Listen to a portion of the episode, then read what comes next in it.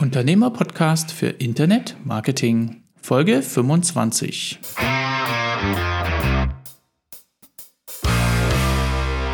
Hallo zusammen und herzlich willkommen zu einer neuen Folge des Unternehmer-Podcasts. Hier ist Jan von Webgefährte. Wie haben Sie den richtigen Marketingkanal für Ihr Angebot gefunden? Auf diese Frage bekomme ich häufig eine der folgenden beiden Antworten. Ich habe vieles ausprobiert und bin bei X hängen geblieben. Andere wissen nur, was sie nicht machen wollen und sagen, X kommt für mich nicht in Betracht. Das hat mich motiviert, mal jemanden einzuladen, der sich mit dieser Frage beruflich auseinandersetzt. Mit ihm möchte ich klären, wie wir bei der Auswahl geeigneter Marketingarten bzw. Kanäle am besten vorgehen und damit die Lernkurve von Trial and Error signifikant verkürzen können.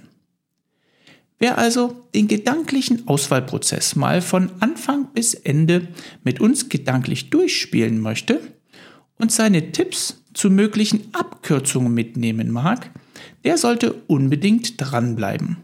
Klingt spannend? Dann lassen Sie uns gleich gemeinsam einsteigen. Mein heutiger Gast bezeichnet sich selbst als Marketing- und Digitalexperten. Er beschäftigt sich seit mehr als zwölf Jahren damit, verschiedene Online-Marketing-Kanäle wie Suchmaschinen, also SEO und SEA, aber auch Social Media oder Content Marketing wie beispielsweise auf Videoplattformen zu verstehen und selbst anschließend entsprechende Maßnahmen in Kundenprojekten umzusetzen. Seine Kunden bezeichnen ihn als leidenschaftlichen Online-Marketer mit umfassendem Wissen, das in vielen Bereichen tief ins Detail reicht. Andere schätzen an ihm den kraftvollen Ansprechpartner in allen Fragen rund um strategische Marketingplanung. Seine Erfahrung und sein Wissen teilt er regelmäßig auf Veranstaltungen wie dem OMR-Festival, aber auch dem SEO-Day oder wie zuletzt beim OMT-Treffen hier in München. Ein Lieblingsthema in seinen Vorträgen ist sein und seiner Beratungstätigkeit ist die Potenzialanalyse von digitalen Marketingkanälen. Dabei steht bei ihm die Betrachtung von Kosten und Nutzen stets im Mittelpunkt. Und genau darüber möchte ich heute im Gespräch mit ihm mehr herausfinden.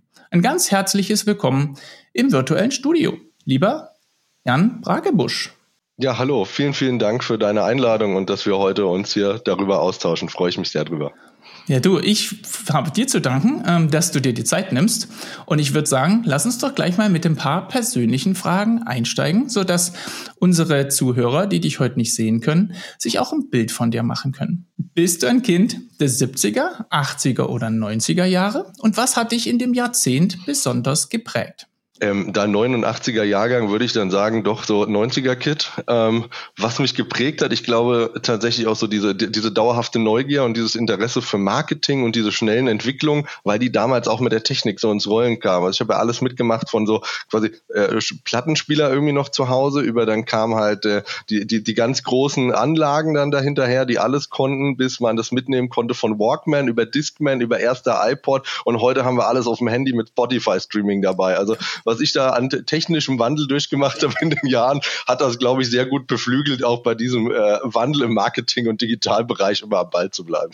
Absolut. Ja, coole, coole, coole Anekdote. Wir haben hier noch einen Nachbarn, ähm, der hat tatsächlich noch einen Walkman, mit dem er seine Spaziergänge macht. Und ich habe unsere, unsere Tochter dann tatsächlich an die Seite genommen ähm, und habe gesagt, hier, schau dir mal beim Ludwig ähm, an, was der da in seiner Tasche mit sich rumträgt. Und ähm, sie hat dieses Ding angeguckt wie aus einer anderen Zeit. Ja, also so, was sind denn diese komischen Plastikdinger ja mit diesen mit diesen Bändern da drin? Ähm, was ist, äh, wie wie soll das eigentlich funktionieren? Also ja, die Zeiten haben sich ganz schön verändert. Aber ich bin ehrlich gesagt auch dankbar, auch das miterleben zu dürfen, diese Entwicklung, die da inzwischen vorangegangen ist. Welchen Traumberuf hattest du als Kind, lieber Jan? Und äh, wenn ja, warum genau diesen? Also ich glaube, den einen Traumberuf gab es tatsächlich gar nicht, sondern ich glaube, ich, äh, selbst wenn man so in diese, was hat, war das nochmal so, diese Poesiealben oder so weiter, ja. oder wo dann jeder bei jedem reingeschrieben hat, damals so in der Grundschule, ich glaube, das hat regelmäßig gewechselt von so über die typischen Sachen, so als Junge wie Feuerwehrmann, Polizist, über Astronaut, über mhm. irgendwas in der Wissenschaft machen und so, über, keine Ahnung, hier der nächste Indiana Jones. Ich glaube, das hat so an alle Ecken und Ständen hat das mal gewandelt, weil ich da immer sehr umtriebig und sehr interessiert war an sehr vielen Dingen. Absolut. Ja, du, das passt. Äh, interessanterweise hat die, die Geschichte mit diesen Poesiealben äh, die Zeit überdauert. Ähm, also unsere Tochter hat in der Grundschule diese Dinger ähm, tatsächlich noch mit ihren Freundinnen getauscht. Ähm, also das scheint offensichtlich was zu sein, ähm, was vielleicht ist das auch durch die Eltern getrieben, weniger durch die Kinder. Aber ähm, spannender Punkt. Ja. Hm. Hattest du ein Idol in deiner Kindheit? Und was hast du an ihm oder ihr bewundert? Ähm, ich glaube, das klingt jetzt merkwürdig, wenn man sagt, aber tatsächlich äh, fand ich immer die gesamte Story von Darth Vader super interessant. Okay. Mit diesem Aufstieg, diesen Gründen dahinter, warum, wieso, weshalb man sich da welcher Seite zuwendet. Ich würde jetzt nicht unbedingt sagen, dass es das Idol war, aber die Geschichte und seine persönliche Heldenreise okay. und der Abstieg fand ich tatsächlich äh, immer extrem interessant, schon als Kind. Und wo glaubst du, wo die Bewunderung herkam? War es eine bestimmte Fähigkeit oder war es einfach dieses, ja, dass, dass es anders war als im Alltag, die Geschichten da drumherum? Ähm, ich glaube, es war zum einen, ähm, dass es anders war eben und natürlich so ähm, Star Wars zu der Zeit war ja so eigentlich der Maßstab, der dann irgendwie da war. Ja den, den man auch anschauen konnte. Ähm, gleichzeitig war es, glaube ich, auch wirklich so diese Verbindung aus eigentlich ein, einem sehr positiven Ziel und dann trotzdem auf dieser dunklen Seite eben zu sein und plötzlich alles diesem Ziel irgendwie unterzuordnen, mhm. Ähm, mhm. was so sehr viele moralische Aspekte und so aufgeworfen ähm, hat aus meiner Sicht. Das klingt jetzt irgendwie komplex, dass man sich darüber als Kind Gedanken gemacht hat. Rückwirkend betrachtet frage ich mich das auch manchmal, was war da eigentlich mit mir verkehrt? ja, über was man sich so, so Gedanken gemacht hat, aber ähm, ja, also es war so wirklich diese seine persönliche Heldenreise, Aufstieg, okay. Abstieg, Ziele, Erwartungen, warum wollte er eigentlich dann mehr Macht erlangen, ja, und was hat es am Ende mit ihm gemacht, fand ich sehr, sehr, sehr ähm, treffend darauf. Aber ich glaube, damals um da kurz auszuholen, so ein bisschen, ähm, gab es eh ganz andere Serien. Also ich weiß nicht, ob du das kennst, äh, als die Tiere den Wald verließen. Die, ja. Diese Serie für Kinder wurde, mhm. ja, also ich meine, welches Kind hat das geschaut und war danach nicht irgendwie auf gut Deutsch antikapitalistisch geprägt? Ja. ja also, weil die, der Mensch hat mit all seinen Maßnahmen diese Tiere vertrieben, das war super traurig, super dramatisch gemacht, allem drum und dran, ja. ja. Ähm, da, da, hast du, also das war ja fast schon äh, äh, eine gewisse Erziehungsdoktrin, könnte man fast sagen, die in so einer Serie vermittelt wurde und durchaus auch aus heutiger Sicht unglaublich politisch. Aber sowas hat dann auch geprägt und man hat sich da auf anderen Ebenen Gedanken drüber drüber gemacht als, ich weiß es nicht, aber heutzutage ist, glaube ich, das absolut Inste, was ich immer bei Freunden und Bekannten mitbekomme, so Paw Patrol. Keine Ahnung, was es ja. da genau geht, aber ja. ich weiß nicht, ob das so einen Tiefgang hat wie so eine Serie. Absolut, absolut. Ähm, das hat sich dann wahrscheinlich auch mit der Breite, äh, die man heute im Streaming-Angebot findet, egal was man da nutzen möchte, welchen Dienst, auch so ein bisschen vielleicht verwässert, ja. Und damit äh, sticht sowas auch heute noch raus. Ja, aber finde ich einen tollen, einen tollen Bezug. Und ich glaube, da können sich unsere unsere Zuhörer auch so ein bisschen ein Bild von dir ähm, auf der persönlichen Ebene machen. Vielen Dank für den Einblick, Jan. Mhm. Wenn wir das so ein bisschen Richtung deiner beruflichen Tätigkeit ähm, wenden, dann bist du ja, ich würde sagen, schon mit ganz vielen Wassern gewaschen. Ja, du bist als Freelancer gestartet, äh, warst auch Einzelunternehmer, bist jetzt als Unternehmer auch mit mit anderen ähm, in einer ähm, in einer Organisation tätig ähm, was war damals der oder was war für dich so ein bisschen der Auslöser, dich mit Online-Marketing grundsätzlich zu beschäftigen? Und was war so der Trigger, wo du gesagt hast, ja, speziell die strategischen Themen? Da drumherum interessieren mich besonders.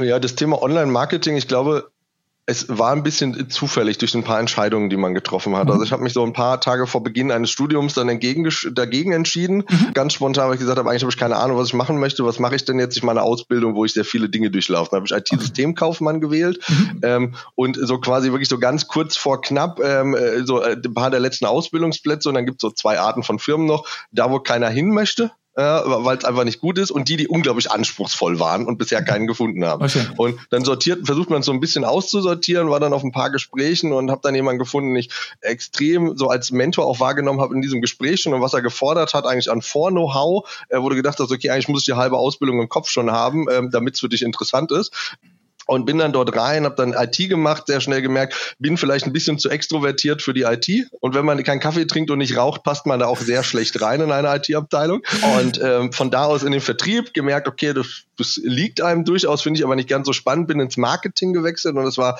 jetzt zu einem Zeitpunkt dann damals, äh, jetzt ja 15 Jahre her bald, ähm, und fand das sehr interessant, was da so passiert ist. Und dann gab es ja auch Google AdWords damals noch, heute Google Ads. Mhm. Ähm, und äh, ja, so bin ich dann reingerutscht. Und dann das Thema SEO kam dazu, dann äh, kam insgesamt äh, also die ganze Brandbreite dazu, so von diesem einsamen Wolf, der irgendwie Online-Marketing versucht auf allen Kanälen mhm. zu bespielen in mhm. so einer Firma, hin zu erste Teamerfahrung, dann ja auch der Wechsel später in eine Unternehmensberatung, dort Marketingleitung, äh, mehr mitbekommen auf der strategischen Ebene, hin zu Liebscher und Bracht mit einem großen Team, das ich dort aufgebaut habe. Und dann kam dieser Punkt mit, zu sagen, ich gehe in das Thema Selbstständigkeit, um mal zu sehen, was bedeutet das für mich, was kann mhm. ich dort alles mitnehmen und habe da unglaublich viel auch gelernt über ähm, Themen, über ein Investment mit einem großen Gesellschaftsrechtsstreit, wo man extrem viel lernt über deutsches Gesellschaftsrecht und Co. Ja. und ähm, dann jetzt zu dem Wechsel, wie es dann kam, warum ich aus dem Freelancer raus bin. Also zum einen nur mit sich selbst im Homeoffice dann rumzusitzen, ähm, war, war mir dann doch irgendwie nicht so ganz das, sondern dass ich gerne mehr mit Menschen arbeite, auch persönlich und auch so dieses Thema auch Mentoring, Coaching äh, da mhm. bin und mhm. auch dieses Thema Führen einfach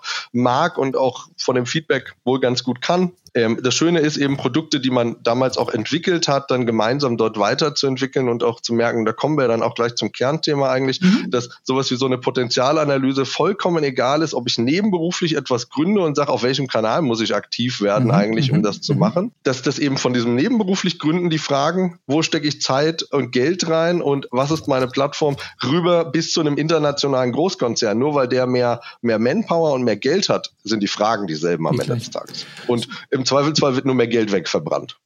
Du hast einen tollen Bogen äh, gespannt, ähm, auch von deiner beruflichen Laufbahn hin zu, warum ist dieses Thema jetzt nicht nur für große Unternehmen, sondern speziell auch für Einzelunternehmer relevant und wichtig.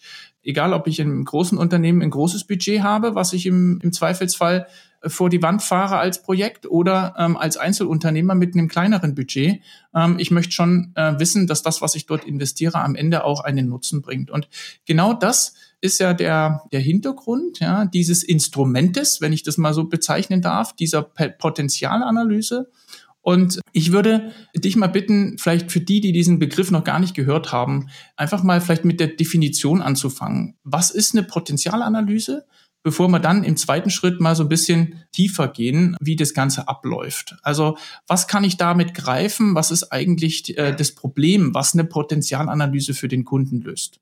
Ja, fangen wir mal im Grundsatz an. Die Frage ist ja eigentlich erstmal, was ist eigentlich ein Potenzial? Mhm. Und mhm. ähm, da ist es ja so, das ist eine Möglichkeit, es ist eine Chance, aber es ist auch gleichzeitig ein Risiko dahinter. Mhm. Das heißt, ähm, Potenziale sind aus dem Grundsatz erstmal etwas Positives, weil sie da liegen, aber ähm, ähm, ein Potenzial nicht zu nutzen birgt ein Risiko, es zu nutzen birgt ein Risiko, ähm, es gar nicht zu kennen birgt das größte Risiko. Aber das Problem, was die Potenzialanalyse eigentlich löst oder was Bestandteil des Ganzen ist, ist halt eine kanalübergreifende Datenanalyse zu machen, eine Analyse der Branche und der Wettbewerber vorzunehmen, daraus zu sagen, mit das sind die klaren Potenziale für deine Ziele, die werden eben identifiziert, ausgearbeitet und vorgestellt und dann eben auch Kennzahlen dahinter gesetzt, ja, mit einer Maßnahmenempfehlung, mhm. welche Potenziale genutzt werden sollten, weil nur weil theoretisch jedes Unternehmen, das nicht auf YouTube ist, theoretisch als Potenzial YouTube nutzen könnte, bedeutet es nicht, dass es das naheliegendste ist, weil es ist mittlerweile eines der aufwendigsten, eines der teuersten Kanäle, weil eine extrem hohe Qualität Qualität gefordert ist, ein entsprechender Output gefordert ist. Und wenn ich drei Videos in der Woche zum Beispiel posten will mit einer Länge zwischen sieben und zwölf Minuten, dann brauche ich eine Menge Zeit und Geld. Das ist ein großes Potenzial und wenn ich das Budget und Geld habe, ist das ein relevanter Kanal für mich. Aber als Einzelunternehmer ist es wahrscheinlich nicht äh, der Fakt zu sagen mit, okay, ich habe keine Ahnung von Videoproduktion, lass mal YouTube, weil es ein Potenzial ist, als erstes angehen, sondern ja. da reden wir dann zum Beispiel über das Thema, wie kann ich überhaupt auf einer Webseite kommunizieren oder gibt es einen Social-Media-Kanal, der schon funktioniert, wo ich besseres Community-Management machen kann. Also mhm. da tritt sich auch mhm. manchmal zwischen der Wahrnehmung aus Quick-Wins und was ist eigentlich ein langfristiges Potenzial, was sich daraus ergibt. Ähm, Und vielleicht noch ein Punkt, warum das Thema Branche und Wettbewerber interessant ist ähm, und warum wir es mit reinnehmen, ist ja dieses, okay, es gibt erstmal das Standardset an Online-Marketing-Kanälen, die ich nutzen kann, aber jede Branche hat im Zweifel zwar nochmal auch wenn es abwegig klingt, aber so Branchenverzeichnisse oder äh, wer liefert was gibt's ja zum Beispiel auch. Das ist für manche Branchen extrem interessant. Ähm, oder auch Messen, Konferenzen, auf denen man nicht ist, ähm, die mhm. extrem mhm. wichtig dafür sind oder auch ähm, Webinare von übergeordneten Institutionen und Branchen, dass man dort versucht mit reinzukommen. Und die Wettbewerber sind natürlich interessant. Wer ist auf welchem Kanal wie stark schon? Lohnt es mhm. sich auf dem Kanal mhm. überhaupt noch aktiv zu werden? Ähm, und äh, bin ich regional oder international auch unterwegs ähm, oder nur national? Auch das macht Unterschiede. Und wo sind alle Wettbewerber nicht, obwohl wir ein sehr großes Potenzial bei passenden Zielen und passender Strategie identifizieren? Und das ist dann natürlich eigentlich so der absolute, die absolute Win-Win-Situation. Und es gibt es regelmäßig, dass ich ähm, im Bereich, sagen wir mal, Videocontent und sei es nur Reels oder TikTok und so weiter, ja. gar keiner traut bisher, auch im B2B oder so, dort Videos zu machen, weil die sagen, ja, das lohnt sich doch nicht. Keiner guckt B2B-Videos. Und dann zeigst du einfach mal ein paar Kanäle aus dem TikTok B2B-Bereich, mhm. ähm, die halt Millionen Umsätze damit gemacht haben jetzt ähm, für, über das Thema TikTok und Informationen dran zu machen. Oder ein schönes Beispiel sind ja ähm, so Anwälte, Steuerberater, ähm, Ärzte, die mittlerweile auf TikTok informieren und eigentlich äh, einen Großteil ihres Umsatzes und Geldes über TikTok und Insta-Reels machen, weil sie dort einfach erklären ja, ja und Informationen vermitteln. Cooler, cooler Punkt. Ich würde für alle, die in dem Thema jetzt noch nicht so tief drin sind, noch den Hinweis geben, dass in den Shownotes noch ich auch eine Darstellung mit, ähm, diese Kreisdarstellung, die du gerade versucht hast, visuell sehr gut zu beschreiben, zumindest für mich sehr greifbar. Ich würde das auch visuell dort nochmal verankern. Und was die Problemlösung betrifft, wenn ich es richtig verstanden habe, man eine Datenanalyse durchführt, um zu sagen, wie kann ich eine informierte Entscheidung treffen, welcher Kanal passt für mich. Ja, und das natürlich auch so ein bisschen zu vergleichen mit nicht nur, wo möchte ich hin, sondern auch, was habe ich eigentlich für ein Budget zur Verfügung und ähm, was ist realistisch, mhm. wenn ich dieses Budget maximieren möchte, was ich damit erreichen kann, auf welchem, auf welchem Kanal. Ja, also man kann auch sagen, Vielleicht ganz kurz noch. Also man kann ja auch sagen, das Ganze läuft halt so in drei Phasen ab, auf die wir ja auch ein bisschen jetzt Bezug nehmen werden, gleich mhm. noch mit den Fragen, mhm. schätze ich. Ähm, das erste Phase ist halt sowas wie Bestandsaufnahme, ein Kickoff, die KPIs erfahren, ähm, mhm. Datenübergabe findet danach statt, welche Daten bekommen wir, welche brauchen wir, was können wir nicht machen, wenn wir bestimmte Daten nicht bekommen. Mhm. Also von Standard Google Analytics Zugriffe, Website-Daten ähm, und äh, Analysedaten oder Auswertung, Strategiepapiere und so, mhm. bis hin zu äh, CRM-Zugriffen, um zu sagen, mit, hey, warum warum geht ihr eigentlich mit diesen Kundendaten nicht wie folgt um? Also mhm. sehr mhm. unterschiedlich, je nachdem, wie weit auch das Unternehmen ist oder der Einzelunternehmer auch. Und dann geht es eben in das Thema Phase 2 ist das ganze Thema Analyse aus allen Betrachtungswinkeln und Ableitungen treffen. Und Phase 3 ist dann eben ein Forecast von den Potenzialen noch machen und eine Vorstellung und eine Abschlusspräsentation und eine Übergabe äh, des Ganzen an den Kunden. Also das sind so die drei Phasen, die das Ganze durchläuft. Und ja, mittlerweile eben allein, ich glaube, in diesem Jahr haben wir 30, 40 Potenzialanalysen im größeren und kleineren Stil gemacht und dann noch Strategieentwicklung dahinter. Das ist ein sehr erprobter Prozess einfach mittlerweile. Also du machst eine, eine Projektion am Ende zu sagen, also wenn diese Daten mit bestimmten Annahmen wahrscheinlich, ja, wenn die Daten entsprechend vollständig sind und repräsentativ für einen gewissen Zeitraum, dass ich dann sagen kann, ich kann daraus auch entsprechende Empfehlungen ableiten. Wunderbar. Jetzt haben wir ein großes Bild im Sinne von drei Boxen, drei Phasen, die wir durchlaufen. Lass uns doch in dem Kontext einfach diese diese drei Phasen vielleicht nochmal kurz inhaltlich so ein bisschen beleuchten. Wenn du dir jetzt gedanklich mal einen, einen, einen Kunden vor Augen führst, wo du sagst, wo du es zuletzt gemacht hast, wo man dann sagt, okay, in der ersten Phase der Datenerhebung, was für Dinge hat oder sollte dann die Unternehmens- oder Unternehmerseite beistellen und wie hast du dabei unterstützt, wenn wir jetzt mal bei der ersten Phase bleiben, um das so ein bisschen auch vielleicht greifbarer zu machen?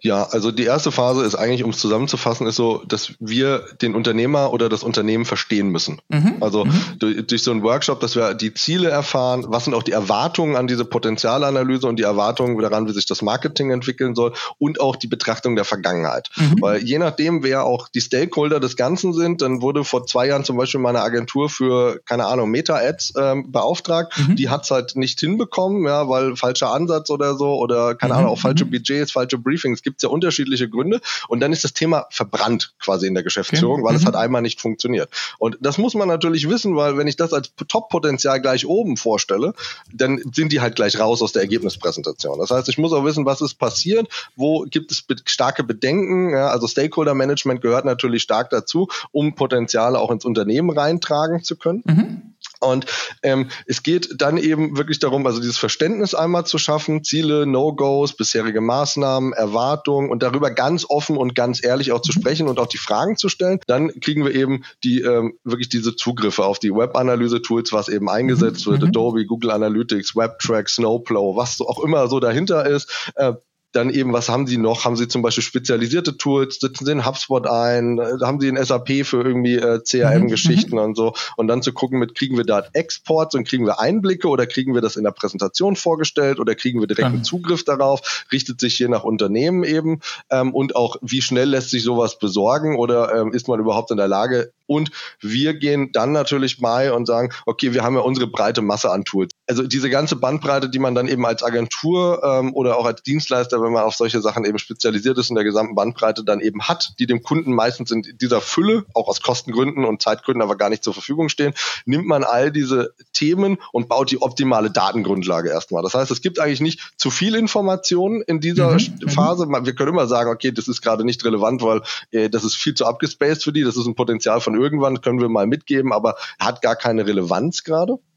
Aber man baut halt ein großes Datenset auf, hat die optimale Datengrundlage und dann geht es erstmal in diese an tiefen Analyse der ganzen Daten. Mhm, mhm, Zu sagen mit, wo sieht man sofort etwas? Also ich meine, das wäre die Phase 2 dann, oder? Für die Datenanalyse, wenn wir die Erhebung gemacht haben. Ja, genau. Also das, das wechselt mhm. so ein bisschen rein. Genau. Also von Phase 1 und Phase 2 beginnt das schon, weil man vielleicht auch noch ein paar Rückfragen hat oder habt ihr da noch weitergehende Themen? Also man macht mal so einen äh, ersten Blick quasi rein, so einen Sneak Peek in die Daten, um auch zu verstehen und zu sagen, mit, Herr, ich glaube, da stimmt irgendwas bei euren Daten überhaupt nicht. Habt ihr da Rohdaten oder habt ihr andere? Wer hat die jemals mhm. so zusammengebastelt auch?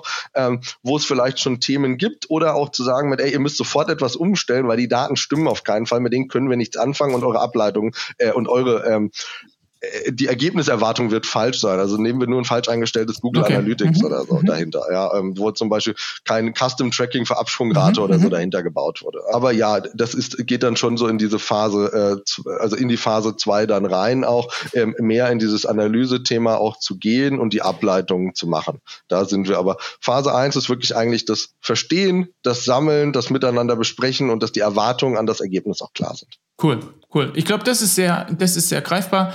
Und in dem zweiten Schritt der Plausibilisierung oder das war der erste Schritt in der Datenanalyse, einfach zu, zu schauen, sind die Daten in sich stimmig und kann ich sofort vielleicht auch Empfehlungen weitergeben, wo man ähm, Fehler oder Probleme ähm, lösen kann.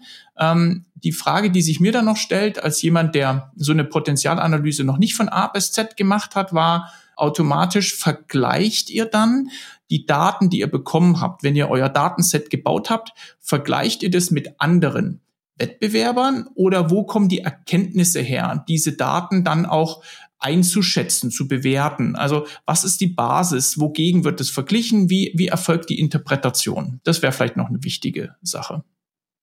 Ähm, Im Bereich SEO kann ich mir natürlich ganz einfach, mit wem ranken die? Sind das auch die Wettbewerber, die Sie selber mhm. genannt mhm. haben zum Beispiel? Oder ranken Sie für komplett falsche Ergebnisse? Ähm, ranken Sie überhaupt mhm. für Ergebnisse? Machen Sie SEO? Ähm, gibt es Fehler wie No-Index auf den Seiten ähm, oder nicht gut crawlbar? Ist überhaupt eine Search-Konsole eingerichtet im Zweifelsfall, dass die mhm. überhaupt Daten sehen? Oder ist das eine der ersten Quick-Wins, die wir kurz mhm. nachziehen müssen, dass wir vielleicht auch im Rahmen der Potenzialanalyse dort noch Daten haben? Und da vergleiche ich einmal das, wie sollte es sein? Und dann gibt es ja dieses Best Practice SEO und es gibt einmal dieses ähm, 0 und 1. Mhm. Entweder habe ich es mhm. oder nicht. Ähm, oder wie der Thomas Mint nicht immer so schön sagt mit, das ist so dieses, ähm, bin ich gewaschen oder bin ich nicht gewaschen? Wenn ich das optimiert habe und ich habe den Status 1 von 0 und 1 hergestellt, dann bin ich gewaschen. Nochmal mhm. waschen bringt halt nichts. Ähm, aber ähm, wenn ich nicht gewaschen bin, okay. dann wird es halt schwierig. Mhm. Solche ähm, Themen sind da das eine und das andere ist dann, was macht die Konkurrenz? Mhm. Wie macht sie es? Und da kommen wir dann ja auch rüber vom SEO in das Thema Content.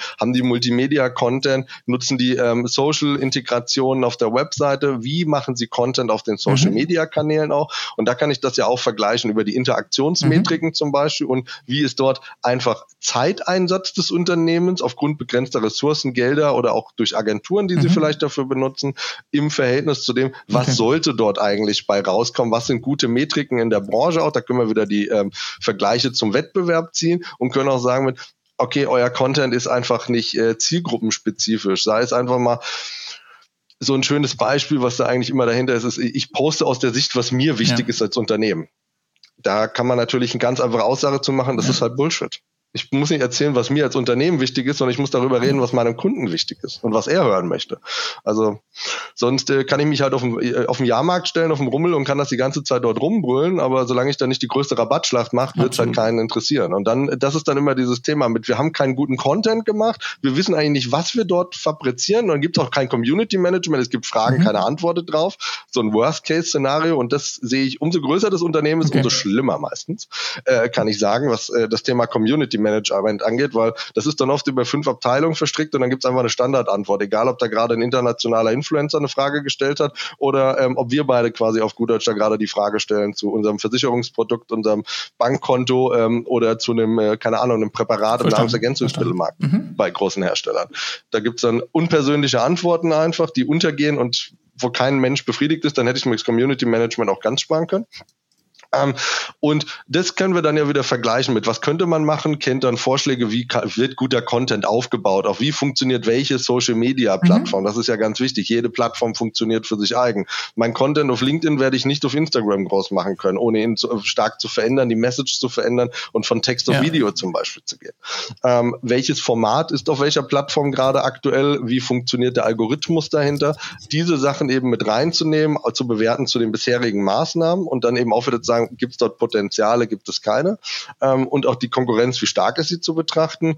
Dann ähm, wenn wir sagen, so das Thema E-Commerce ähm, haben wir natürlich, oder also allgemein das Thema UX, UI spielt immer rein, aber umso mehr es E-Commerce-lastig ist, spielen wir natürlich in dieses Thema, ähm, welche Technologie wird genutzt, Shopware, Shopify, wird über mhm. E-Commerce mhm. genutzt, ähm, wird auf Amazon nur verkauft und dann habe ich auch wieder Tools für Amazon, sowas mhm. wie MLIs mhm. oder Helium, ähm, 10 dann zum Beispiel dahinter oder bei den Shops eben auch zu sagen, ich crawle, sind die Seiten indizierbar, sind die logisch, mhm. sind die Klicktiefen, wie ist der Bezahl- und Verkaufsprozess oder dann geht es ja auch um UX, UI, nicht auf absolut Expertenniveau dahinter. Darum dreht sich gar nicht, sondern wo sind die die Quick Wins auch bei diesem Thema UX, UI und wo sind die großen Brüche, die halt mhm. viel Geld mhm. kosten da sehen wir dann natürlich, umso mehr wir in das Thema Webseite dann gehen, auch stimmen die Datenanalyse-Tools dahinter. Also wie sind die Zahlen dort? Ist das Setup richtig eingesetzt? Es gibt ja ein Grundsetup, was ich haben sollte, damit meine Zahlen gut sind. Und dann gibt es natürlich auch noch sowas mit, Leute, ähm, ihr habt da ein Datenschutzproblem oder so. Natürlich, solche Sachen tauchen auch mal auf. Die gibt man dann mit. Das ist eigentlich nicht Kern der Potenzialanalyse, ja. aber wenn sie uns auffallen,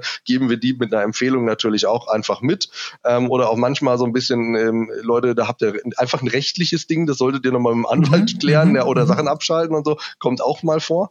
Ähm, ja, und ähm, dann geht das ja eigentlich rein ähm, in das Thema sowas wie CRM-Systeme auch. Gibt es Automatisierung? Gibt es Newsletter dahinter? Ähm, wie wird der ähm, Content auch genutzt? Wird er recycelt? Also wir gehen da wirklich über diese ganze Journey-Bandbreite durch. Was ist einmal da? Und dann auch noch, wo mhm. seid ihr überall nicht? Ja, also ihr macht halt Instagram äh, und Facebook, aber ihr seid nicht auf TikTok, ihr seid nicht auf YouTube, ihr seid nicht auf einem Business-Netzwerk und so weiter. Wie relevant ist das? Wer ist ja. da? Welche Konkurrenz ist da?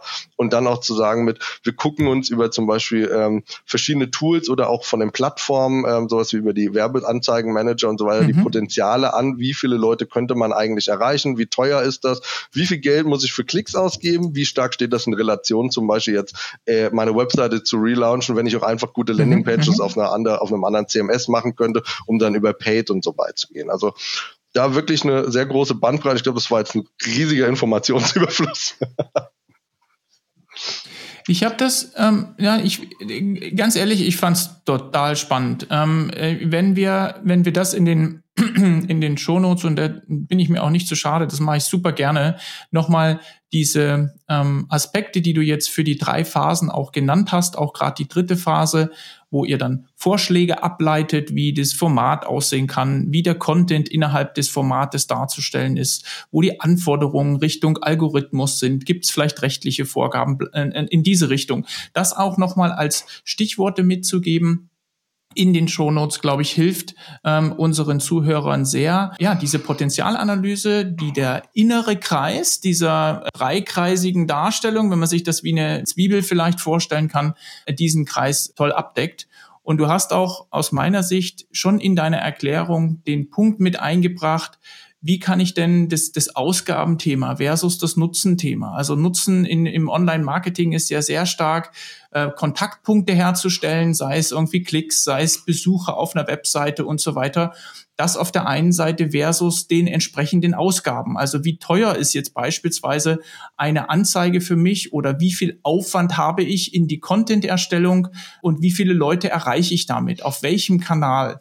Und diese Aspekte miteinander zu verbinden und dann zu sagen, also wenn wir uns den Wettbewerb ansehen, wo ist der Wettbewerb erfolgreich, wo ist er ähm, nicht erfolgreich, wo wart ihr heute beziehungsweise in der Vergangenheit tätig und das in eine in ein schlüssiges Paket zu schnüren am Ende, um demjenigen am Ende der Potenzialanalyse zu sagen, das ist ein Budget, das ist der, die Kanäle, das kannst du damit erreichen und damit auch zwischen ähm, eine Verbindung herzustellen zwischen der Potenzialanalyse, dem Potenzial im Zentrum mit dem, was das Unternehmen erreichen möchte in den äußeren Kreisen Richtung der Strategie und den, den, den Zielen, die verfolgt werden sollen Richtung, weiß ich nicht, Markterschließung, Richtung äh, vielleicht Community-Aufbau, was auch immer. Ja, und da sind natürlich die Empfehlungen, die ihr gebt, dann ganz klar auch auf diese Ziele ausgerichtet. Also ich fand es total, total gut ja, greifbar. Wir machen es in den, in den Shownotes noch ein Stück weit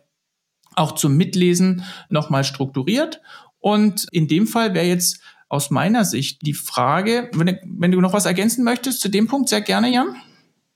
Ja, vielleicht, ja, vielleicht ein, ein Punkt. Also das ist die Frage, die ich mir stellen muss am Ende des Tages und was eigentlich so der essentiellste Outcome des Ganzen ist ähm, für die Potenzialanalyse mhm. oder was so der größte Vorteil auch an so einem Vorgehen ist, dass ich mir darüber die Gedanken mache, auch wenn ich meine Strategie neu machen möchte.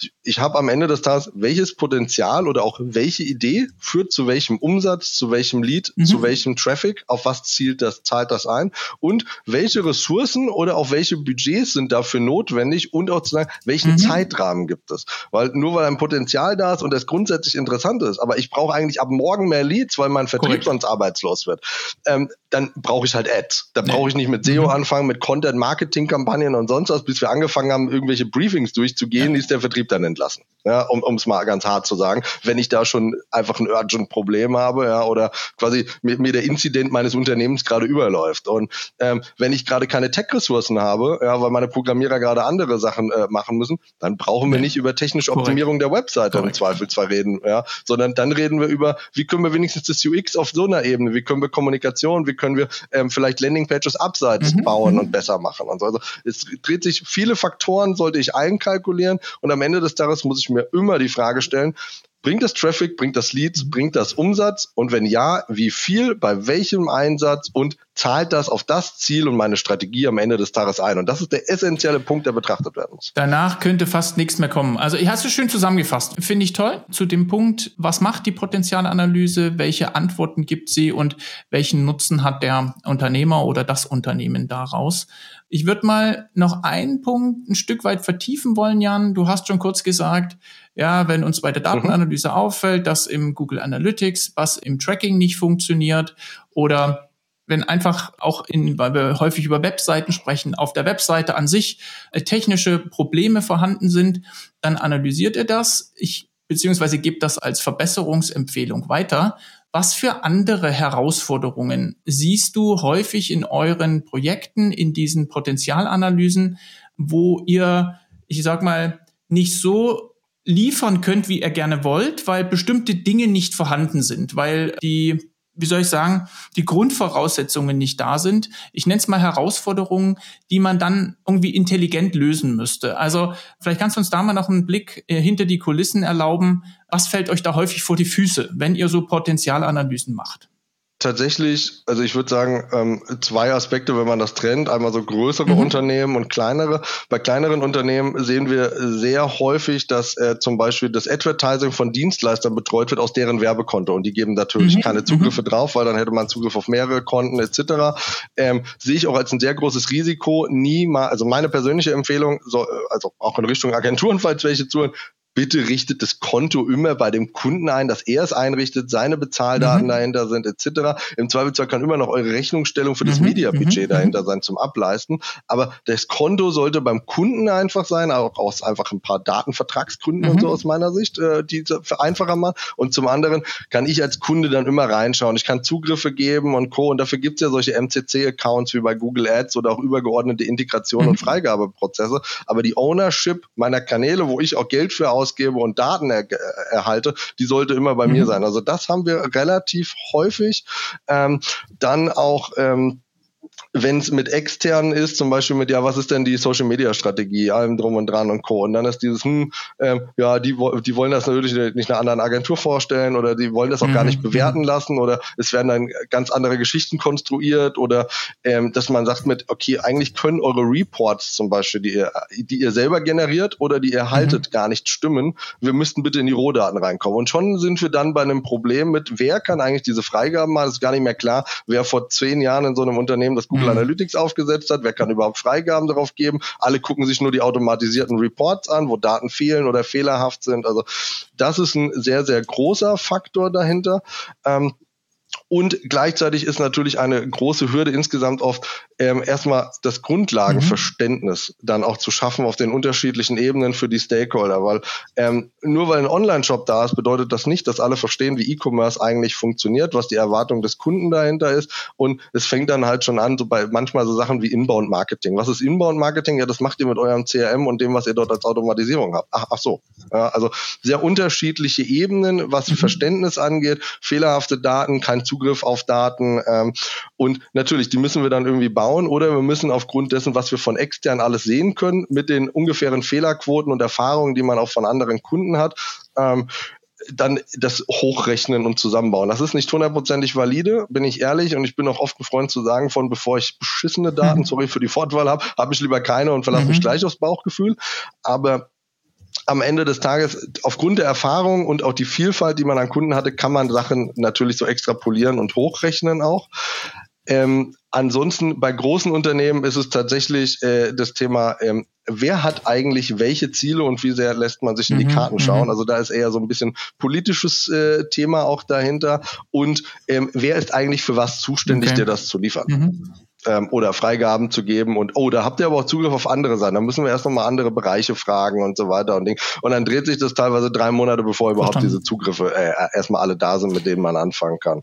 Also ist sehr unterschiedlich, sehr komplex, ähm, aber ähm, ja, hat das deine Frage beantwortet in der Form, oder? Wunderbar, sogar äh, super vollständig, denn auch du hast gleich so ein bisschen die Facette erwähnt, wie lässt sich's lösen? Ja, also nicht nur was ist das Problem, sondern was ist eine mögliche äh, Maßnahme, um damit geeignet umzugehen? Entweder nach vorne oder auch rückwärts betrachtet, wenn man sagt, du hast das Thema verschiedenes Verständnis, Leute haben unterschiedlichen Kenntnisstand über ein bestimmtes Thema, da einfach miteinander zu sprechen und diese Zeit sich zu nehmen, alle abzuholen als eine Maßnahme. Nee, super perfekt. Beantwortet die Frage aus meiner Sicht. Und vielleicht abschließend noch ein, zwei Tipps, die du noch hast an speziell so Unternehmer, wie du es warst, wie ich es bin, wie die Zu Zuhörer hier in dem, in dem Podcast sind, ähm, für Einzelunternehmer, die sich mit dem Gedanken tragen, so eine Potenzialanalyse zu machen. Vielleicht noch ein, zwei Tipps, Dinge, die wir noch nicht erwähnt haben, die du gern noch loswerden würdest ich, also ich glaube, ein essentieller, ganz allgemeiner Punkt, den ich da noch nennen würde, ist dieses, dieser Versuch mit, ich habe mir heute Abend mal SEO durchgelesen, ja, ist so ein schönes Beispiel dafür, was man da noch ab und zu mal hört mit, ja, äh, wir haben uns, ich habe mir das gestern auch mal durchgelesen, so kompliziert ist das gar nicht. Bei dieser Aussage weiß ich schon, da ist die ganz rote Flagge rum. Ähm, weil äh, da ist plötzlich, ist jemand gestern Abend Experte für SEO geworden und wird gleich hinterfragen, warum zur Hölle, dass sich eigentlich äh, andere Leute seit Jahren anschauen und allem drum und dran. Du weißt, das wird kein schönes Gespräch werden. Weil man wird dann sehr wahrscheinlich nicht auf den Nenner kommen. Und dieses, dieses Thema macht also für alle, macht das selbst einfach nicht. Ähm, SEO ist hochkomplex. Das Thema alleine Amazon zu verstehen dahinter. Dafür gibt es Experten. Deswegen gibt es dort Firmen, die nichts anderes machen als Amazon-Optimierung zum Beispiel. Oder ähm, warum gibt es äh, UI, UX-Experten? Weil das ein eigener Bereich ist, der so komplex ist. Da sind wir bei psychologischen Aspekten, bei Best Practice, bei Erfahrung. Was kann man wie umsetzen und so man kann nicht in allem, ja, wenn ich jetzt das aufzähle, nur mal als größte Punkte, SEO und Content, Advertising, Social Media, CRM und Inbound Marketing, E-Commerce und dann UI, UX. So ich kann nicht in all diesen Sachen Experte sein und kann versuchen, mir das selber anzueignen. Das heißt, ich muss mir entweder Expertenwissen mhm. manchmal reinholen oder ich muss sagen, okay, das Thema ist für mich gerade nicht relevant und das ist eh nicht mein Ding. Zum Beispiel, wenn Video nicht mein Thema ist, brauche ich mich an vielen Stellen mit Social Media zum Beispiel heute nicht mehr beschäftigen, sondern kann es ausklammern. Und also dieses mhm. Thema für sich selbst auch zu wissen, was möchte ich als Einzelunternehmer, was liegt mir auch und wo bin ich auch bereit, Zeit zu investieren, weil es mir Spaß macht. Und das ist ganz wichtig fürs Online-Marketing aus meiner Sicht, dass es Spaß und Freude auch bereitet. Und bin ich besser in Content erstellen, im Schreiben, bin ich besser in Video, bin ich besser mhm. in technischen Aspekten, auch das für sich selber zu wissen und dann zu sagen, das ist vielleicht meine Nische, in der ich mir selber Sachen aneignen kann, selber Sachen umsetzen kann und an anderen Themen hole ich mir einfach ja. mal Expertenwissen rein. Und vielleicht da einfach mal so, auch wenn das immer als Dienstleister sehr komisch klingt, aber ich meine, als Unternehmer kennt das hier jeder es ist nicht immer der, die schlauste Maßnahme, den günstigsten auf dem Markt dann einfach zu nehmen. Ja, ähm, wird jeder schon mal selbst erlebt haben, wenn er ein Angebot abgegeben hat. Es kommt ja einer, macht das für, äh, für 300 Euro weniger am Tag. Dann so, ja, dann nimm ihn. Viel Spaß dabei. Wir sprechen uns dann in drei Monaten, wenn es nicht funktioniert hat. Absolut. Ähm, ich würde deinen Punkt, ja, das, ich sag mal, die, das Honorar einer bestimmten Dienstleistung ist, glaube ich, ein Thema für sich. Die andere, äh, der Blickwinkel, den ich noch viel valider finde, ist, der greift eigentlich vorne an, ist die Art von Tätigkeit, die ich hier im Bereich Online-Marketing ausführen möchte, zählt die zu meiner Kernkompetenz als Unternehmer. Und gerade wir als Einzelunternehmer müssen uns die Frage jeden Tag stellen. Mache ich das selber, weil ich nur begrenzte Arbeitszeit habe? Oder kann das jemand auch im Kontext von Opportunitätskosten viel schneller mit einer höheren Qualität liefern. Und diesen Punkt kann ich aus meiner Sicht nur noch mal unterstreichen. Ja, also wenn jemand nicht von sich selber den Anspruch hat oder für sich selbst und sein Unternehmen den Anspruch hat, ein Online-Produkt zu verkaufen, also wirklich im Online-Business zu sein, der würde ich sagen, muss schon in, in großes Verständnis in, in der Breite auch zu verschiedenen Kanälen und zu, zu dem haben, was Online-Marketing bedeutet.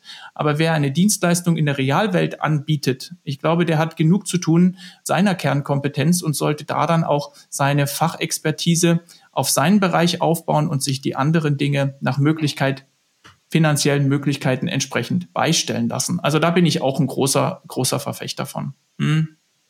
Cool. Auch das zwei, zwei ja. ganz tolle Tipps, Jan. Ähm, vielen Dank. Jetzt mache ich dir nochmal die Tür auf. Wenn jemand zu dem Thema äh, Potenzialanalyse oder Strategie, strategischer Planung dort konkrete Fragen hat, wie kann er auf dich zukommen? Über welchen Kanal kann man dich am besten erreichen? Also grundsätzlich bin ich zum Beispiel für alle, die bei LinkedIn sind, kann man mir ganz einfach schreiben, mich hinzufügen, einfach kurz bei der mhm, Kontaktaufnahme mhm. eine Nachricht, zum Beispiel woher, dann weiß ich auch sofort Bescheid. Das ist eine Möglichkeit. Man kann bei uns einfach anrufen, dann kriegen wir das auch hin. Oder über den Live-Chat, ja, da bin ich sehr wahrscheinlich nicht ich als erstes dran, aber man kann natürlich mich auch darüber erreichen. Oder einfach über meine E-Mail-Adresse, ähm, die kannst mhm. du gerne auch mhm. mit reinnehmen, kann man mir natürlich auch schreiben. Wunderbar. Ja, ich glaube, ich glaube, über den Podcast ähm, entsteht ja auch so ein bisschen eine persönliche Beziehung. Und ähm, die Leute, die uns uns hier zuhören.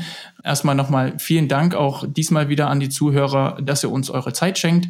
Aber es entsteht natürlich eine persönliche Beziehung und dass die Leute dann auch genau dich erreichen wollen, kann jetzt Fluch und Segen zugleich sein, aber ist, denke ich, damit auch, ähm, auch nachvollziehbar. Deswegen, ich packe auf jeden Fall deine, deinen LinkedIn-Kontakt in die Shownotes rein und auch eine E-Mail-Adresse und dann können die mhm. Leute sehr gerne auf dich ähm, auch direkt zukommen.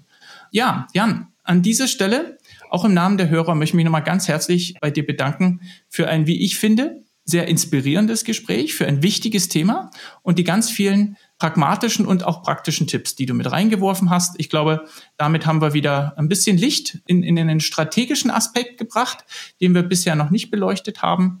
Und ja, ich wünsche dir und deinen Kollegen weiterhin ganz viel Erfolg bei der Erstellung und der Umsetzung möglichst passgenauer Online-Marketing-Strategien, die dann auch die Ziele der Kunden erreichen. Vielen Dank für deine Zeit.